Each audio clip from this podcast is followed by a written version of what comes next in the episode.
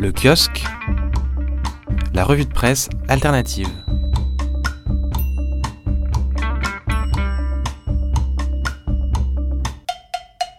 Bonjour à toutes et à tous, bienvenue dans le kiosque.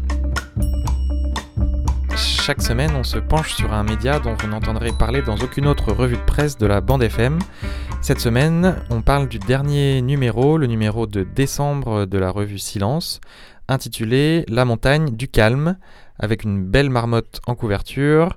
Et pour en parler, on est avec Martha Gilson, journaliste à Silence. Bonjour Martha. Bonjour. Alors on va parler de ce dossier que tu as coordonné et qui s'intéresse à la montagne et plus précisément à lorsque moi j'appellerais son industrialisation. Toi tu parles d'abord de, marchandisation et d'instrumentalisation dans l'édito. Dans Par quoi ça, ça se manifeste cette marchandisation ou instrumentalisation de la montagne aujourd'hui?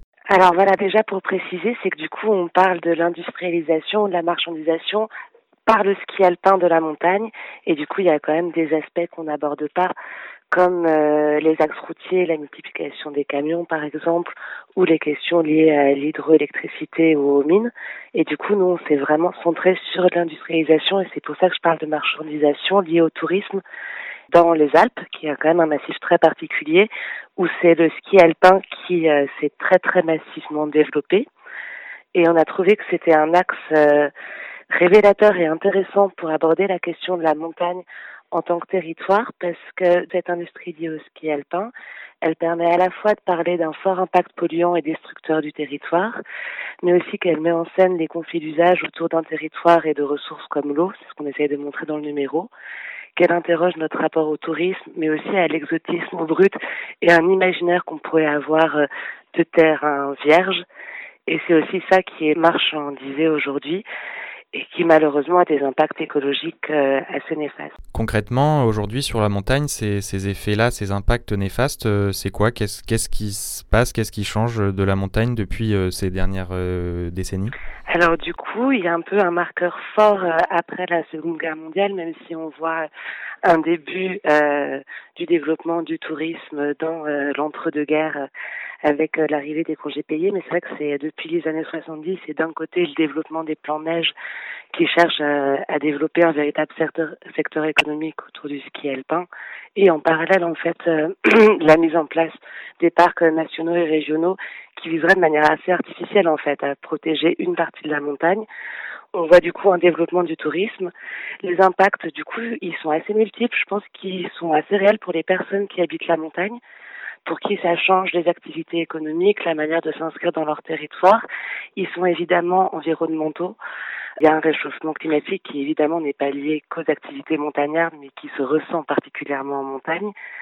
Il y a du coup euh, un changement dans le fait qu'il neige. En fait, pleut de plus en plus et surtout il neige euh, de plus en plus haut en montagne ce qui fait que ça change la végétation, ça change euh, la biodiversité, les animaux sont obligés de remonter de plus en plus. Tu parlais, tu l'as évoqué, euh, du, réchauffement climatique euh, en montagne. des glaciers des Alpes françaises ont perdu 38% de leur surface depuis 1970. Les températures qui ont augmenté de 2 degrés en moyenne sur l'ensemble des Alpes depuis 1900. Et, et du coup, c'est aussi un endroit où ça va très très vite et du coup voilà je trouve que ça impacte la faune et la flore mais ça impacte aussi les activités humaines puisqu'on voit qu'il y a une fuite en avant extrêmement dramatique en fait des stations de ski qui en réponse du coup euh, au fait qu'il euh, faut faire une transition où il y a moins de neige en fait. Enfin la, la, montagne va devoir faire cette transition maintenant. Elle est complètement niée et au profit d'une fuite en avant économique avec notamment l'artificialisation euh, de des pistes des pistes skiables avec des canaux à neige et le développement même de dômes où on recrée de manière complètement artificielle un, univers de montagne ou pas dans la montagne en niant en fait le territoire sur lequel on est, euh, on est implanté. Alors face à ça, il y a des luttes qui existent euh, dont, dont, tu mentionnes euh, plusieurs. Est-ce que tu peux nous dire un petit peu comment, comment elles sont nées et qu'est-ce qu'elles défendent ces luttes à la montagne, pour la montagne? Alors du coup, je dirais qu'il y a à la fois des luttes et à la fois des alternatives et qui se positionne sur euh, différents aspects ben, du coup de ces évolutions du territoire de montagne. Euh, Montagne Wilderness notamment met beaucoup en avant l'essor des mobilisations locales contre les extensions euh, des domaines skiables. Et ça, c'est des mobilisations qui sont effectivement extrêmement développées ces dernières années. Euh, je pense face aussi à l'absurdité et au fait qu'il y a quand même euh, un réveil euh, citoyen autour de, des enjeux climatiques et aussi de la destruction de terrains naturels. Du coup, on a vu par exemple à Champs-Rousse en 2016 une manifestation à 2500 mètres d'altitude au Vallon des Anses pour protester contre le projet d'extension du domaine skiable. La même chose au col de Rati l'année suivante. Euh, et voilà, ces mobilisations qui sont en fait locales et qui sont portées par des personnes qui habitent souvent la montagne à l'année, soutenues par euh, des personnes euh, de passage, des touristes de passage, et qui, qui se multiplient et qui défendent ouais, une sorte d'usage résilient de la montagne.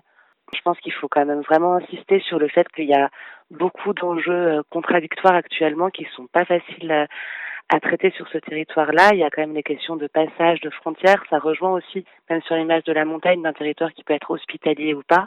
Est-ce que c'est une hospitalité qui est marchandisée euh, et commercialisée euh, ou est-ce que c'est une hospitalité, euh, je dirais, franche euh, et entière euh, qui se met en place avec euh, les personnes de passage. Il y a aussi des alternatives pour éviter la destruction écologique et du coup une manière de repenser euh, la manière dont on amène l'énergie, la manière dont on gère l'eau. Et puis ce qui, moi, m'a frappé en tout cas à la lecture du dossier, c'est cette idée d'un esprit montagne euh, qui est évoqué. J'ai l'impression beaucoup de personnes ont un imaginaire autour de ça, que c'est un territoire rude mais du coup très hospitalier.